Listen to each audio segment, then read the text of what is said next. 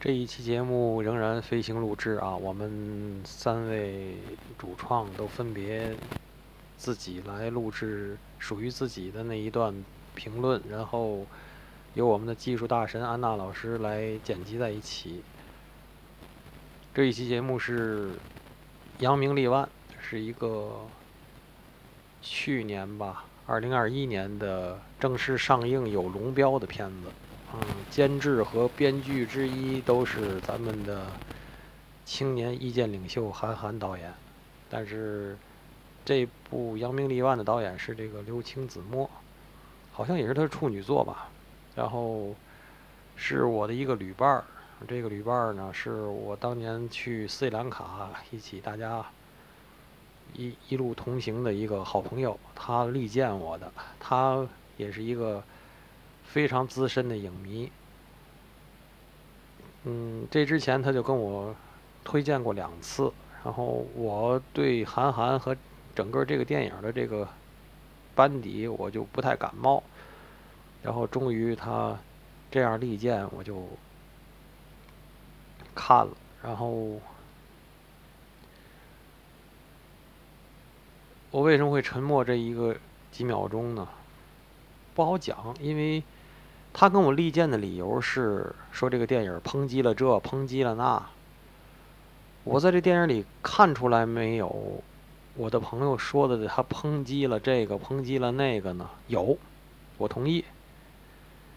但是我看到更多的是胡闹和韩寒式的金句的堆砌，还有迷影的情节。还有对很多时下的金句的一些解构和嘲讽，比如什么投资十个投资九个凉啊，然后什么这个那个的。我看完这个电影以后，我就觉得好像我挺，只能跟我这哥们儿说声抱歉。我说我没有你这么喜欢这个电影，我不喜欢，所以我在豆瓣上怒刷了一星。嗯，然后我怒刷的时候，我发现豆瓣上它是七点四，然后很多影迷对它评价非常高。唉，我只能说，可能是我的欣赏水平和这个咱豆瓣豆瓣的这个大部分资深影迷差距还是比较明显。呃，这电影有几个问题：第一，我不管他是不是故意的营造的舞台感。和这个话剧台词感，嗯，但是这个感觉非常生硬而且拙劣，嗯，以前我听我的我们的敌牌竞品用那个短短评的方式也评过这个电影，他说这个电影是一种驴得水的低配版，我还觉得。驴得水看完我还有那么点点感动的，这个电影我看完我是没有任何的感动，我是一种就是弃之如敝屣的感觉，就是我说妈这什么什么破烂儿啊，而且完全没有想二刷的想法。就是说他这个舞台感和每个人念台词那个故意的感觉，还有最后彩蛋的时候诚心把这电影拍出来，而且拍的更夸张的那种那种拙劣的演技，我知道他是故意的，他也知道，我知道他是故意的。我们都知道对方是故意的，那这个很低级。这种舞台感和那种念白的方式很低级，这是第一。嗯，第二，关于讲故事的方式，这个电影呢，我一开始以为他会好好讲故事，后来又来回闪回，又来回有这种就是说这种罗生门式的每个人的口述。然后让大伙儿来拼凑真相，然后最后发现其实真相很简单，而且很直白。这个时候我是觉得有一种什么感觉呢？就是，呃，他真的想好好讲故事，然后他发现他好好讲故事能力达不到，然后他只能装作他把这故事给你掰开揉碎碾碎了来。然后来掩盖他讲故事、好好讲故事能力的不足，这个是我的个人感觉。这是关于讲故事方面。第三就是关于这个主创的这个阵容。那个秦霄贤，这都是什么鬼？我不明白。啊，这秦霄贤他在德云社里的相声，我只要到他那儿，我就都倒过去。然后，这个我也对这个德云社这几年的这种就是这种饭圈文化，我是很不接受，很不接受。但是老的，你像老郭的相声啊，啊张鹤伦的相声，我都还是经常会反复听的，还是有东西啊。他们还是叫有玩意儿啊。但是像秦霄贤这种什么偶像式的相声演员，然后又相而优则演，这个。还有就是韩寒好像春节档又有一个新电影吧，完了好像是好像是恶评吧，我不管是不是恶评吧。嗯，当年韩三篇出来的时候，我是一直在追看的，那会儿还是新浪博客的时期。呃，嗯，我经常还给自个儿跟他比较一下，我是觉得，哎，就是他这个水平，我能不能写到他这样？有的，我我以前在节目里说过，我说作为一个写字的人，经常会有那种私心，就是说。这人写的行不行？我跟他比怎么样？我心里是有尺的，我知道谁我写不过，那个我服了。就是他一一提笔我就服了。有的我真觉得写的可能不如我，有的人觉有的呢，我觉得我努努力或者认真写，或者这两天情绪，哎到了，情绪点到了，我是能写到的。有的人我是真写不到。韩三篇当年出来的时候，我自诩我能跟他 PK 一下，但是现在的韩寒，我觉得就是很无聊。我只能用“无聊”这两个字，我不，我我可能用不了别的。他并不是乏味，因为他觉得他自己很丰富。他不自个儿说是斜杠青年的代表人物嘛？就是他斜杠的不得了，这后面有好多赛车手、作家，啊，好爸爸、导演、好编剧，嗯，反正我不知道了。我以前说过他的那个。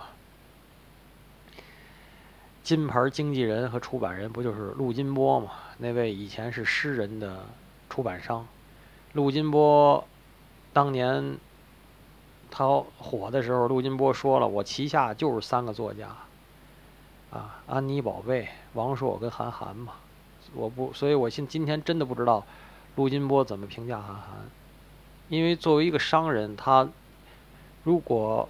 想继续在商海沉浮的话，他一定要保持一个很冷静的、很就是很冷眼看世界的那种角度。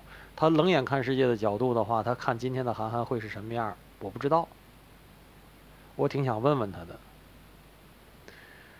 嗯，关于剧情，我估计宁老师会给大家好好就是诠释一遍，然后安娜老师会找到很多电影里的硬伤。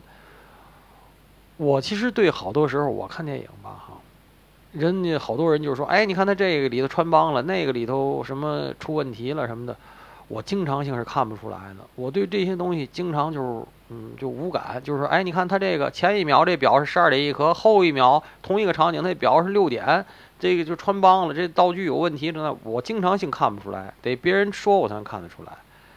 我，嗯，我对电影经常就是第一感觉。而且我的老友推荐这个电影的时候跟我说：“我说你别看剧透啊，你别这个看故事梗概。”我说：“我现在真不要看，我现在觉得电影对于我好多时候就是像开盲盒最好。但是这电影开盲盒是开盲盒，我不提前准备任何心情，准备任何对故事了解，这是我该做的。可是电影该给我的是一个最简单的标准，就是我看这电影看到。”半小时的时候，我有没有看表？这是我对一个电影最直观的判断。这个电影我看到二十四分钟的时候，我就暂停了一下。我说我看到二十四分多钟了，我还没觉得它好，这可咋办？这可咋办？在聊《扬名立万》这个片子之前呢，我得先跟老杨道歉。因为这可能是我第一次不想就一个电影的剧情做任何的讨论，因为大家都知道我对选片一向是很随和的，就是只要不是特别不喜欢，我都愿意仔细的去研究，然后仔细的去聊一聊。这个片儿就属于看完之后是真不想说那种。这片儿我看了五分钟的时候，我就跟另外两位主播说：“我说不行。”然后呢，我就接着看半小时的时候，我就说啊，还是差评。我到结尾如果没有大的反转变化，估计这片是没嘛戏了。嗯，最后也是跟我的想法预期差不多，到了结尾依然是很失望。我说不想聊的原因是什么呢？就是一个片儿，如果你想解读它呢，就是说，嗯，这个片子要么就是它有很多的隐喻，或者它有一些个多义性，那你可以去解读。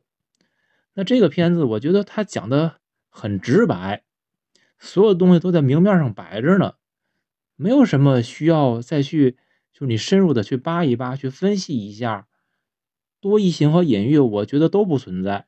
有人说有，我还真不觉得。我觉得他想讲的每一个问题，不管你是对，嗯，娱乐圈的，对这个文艺界的，包括什么署名问题呀，包括这个什么什么采火苗啊，什么这个替罪羊啊，还有等等等等吧，好多的，这里哪个不是讲的明明白白的？这有什么需要分析的吗？对吧？这是一个。再有一个电影，如果值得聊呢，就是它有可发散的地方，我们可以就一个点引申出很多新的东西来。这个片儿它所讲的每个东西，其实都是就事论事，他讲哪个就是哪个。嗯，你发散什么呢？我也觉得发散不出来，就是看完之后感觉没有话可说那种。嗯，有的片儿如果说不好，比如说你想骂一骂。我现在觉得连骂的动力都没有，我就骂无力。所以呢，就是这是我第一次没有剧情分析，然后我也没有想解读的东西，我甚至就不想评价，因为我觉得给差评都没什么意义。我说是没法给分就是没法打分怎么打呀？没有负分吧，对吧？没法打。嗯，再一个想说什么呢？嗯，我说这片就是肯定是不好。但是我并不是完全否定这个，嗯，创作者包括导演他的一些想法，我觉得他挺有表达欲的。就冲他说这些东西，他有很多想说的。他往里，嗯，私货也好，是什么是，他想指桑骂槐也罢吧，等等，就是我，当然我不认为他指桑骂槐，我认为他都是直接说的。嗯，表达的愿望很强烈，但是表达的能力实在是很差。就是一点都不高级，但是至于这个高级和低级怎么分，这个实在是见仁见智。只能说按我的审美情趣和这个感觉，我觉得它不高级。这个片儿，嗯，还多说一点吧。如果说情节上，嗯，我觉得稍微好一些的地儿，那也就是那个杀手他在。这个剧本杀的过程当中，他急中生智，嗯，给另外一个案子那个碎尸案，就是嫁接那个案子，固设了一些疑团。我觉得有的那段的剧本或者这个情节还比较吸引人，有点意思，哎，算是比较有趣的地方。除此以外，全片我就再也没有能吸引我的地方了。然后再从表演上说呢，这个片儿一上来的舞台腔就是非常非常非常的重。我以为开始以为他是以一种这个舞台剧的表现方式去呈现，他就是故意的。我想导演也真的就是故意的。可是问题是在于呢，他这个舞台腔啊，又演的就是很生硬，而且会有种感觉，他在舞台腔里边，他又试图用这种舞台腔去讲故事。嗯，而且后边随着剧情的发展，也确实是人物呢是更加入戏了，舞台腔在弱化。可是你总体看起来，就我总觉得很怪。如果是舞台腔，是种舞台的表现力；如果是一个故事片呢，人物就是要很入戏的，嗯，和情节有种紧密的结合。但是我看的就是故事进不去，然后呢又时时的出戏，在这个舞台剧的感觉和故事片的感觉里边，它两头不靠。这样的话，就让让我看着就特别的难受。这是说从表演上来说，而且这个演员的表演实在是很尬，尤其是那个那个记者，他搞成那个形象，我不知道他有什么目的，是故意要弄那样，就是眼镜往下耷拉着，然后吊儿郎当的，以此来表示他的这个，嗯，落魄，还是他的不羁，还是什么？我觉得完全没有必要。你把这个人搞得正常一点，可能反而更容易去展现这个人内心世界。这都放在面上了，还有什么意思？嗯，这个片子呢，我最不能接受的是什么呢？是这个创作团队，也许尤其是导演吧，他的自以为是，他的自以为是体现在这个自以为高明。嗯，你自以为高明也便罢了，但是他呢，还用这种高明来侮辱观众的智商。最集中的体现就是在结尾的时候，他借着剧中剧中人啊，他问说：“观众能看得明白吗？”然后回答说是不一定能看明白。我还觉得他说这话时候感觉特别真诚，但是我觉得这是一种非常悲哀的真诚，就是真诚到了让我没法骂他，可是我真的是想唾弃的感觉。就是你是觉得观众是傻子吗？就是我讲这个片儿没有隐喻。没有任何的这个指就是暗讲，全是明讲，白开水一样的明讲。你觉得我们哪儿看不懂？我特别希望这个主创团队，他们如果能够就是做一个官方的分析，我特别想看看，就是他们认为他这篇高级的地儿，或者说他们想表达的，我们没看出来的，或者是我们想的跟他们表达的不一样的。如果他们能写一个这样的东西，我非常愿意去看一看。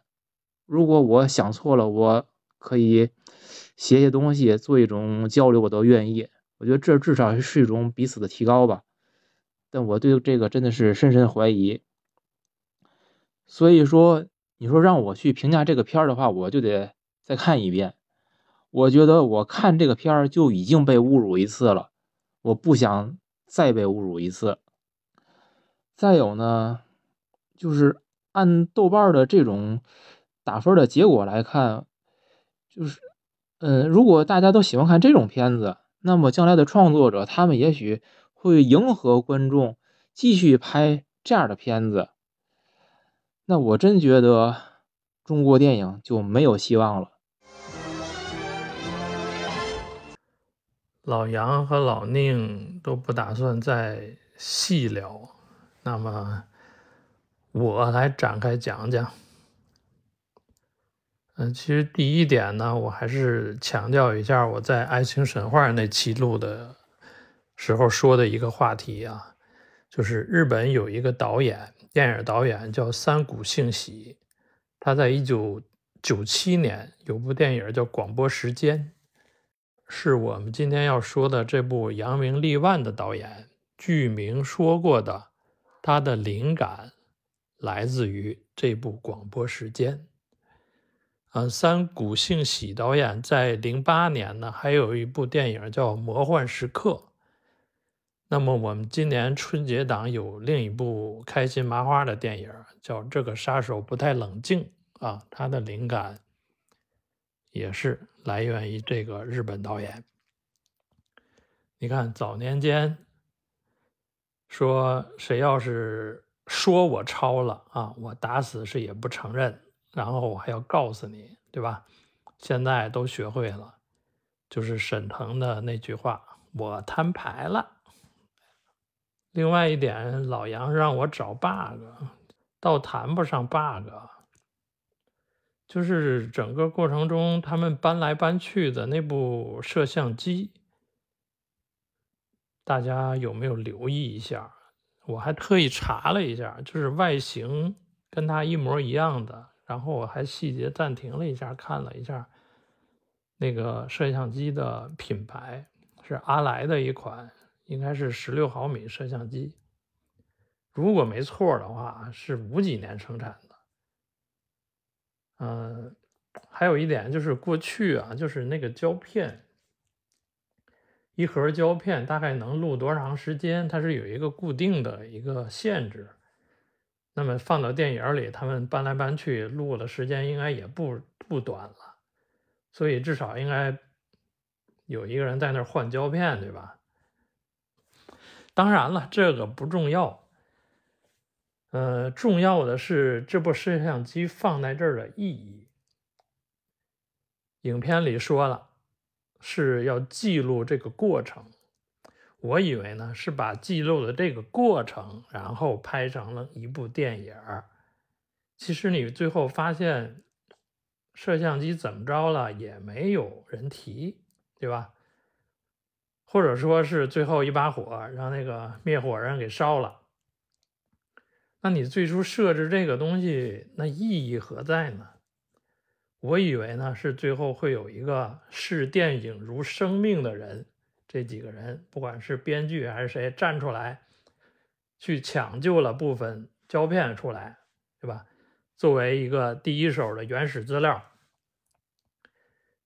结果呢也没有，最后是自己虚构了一个过一个故事，拍成了电影。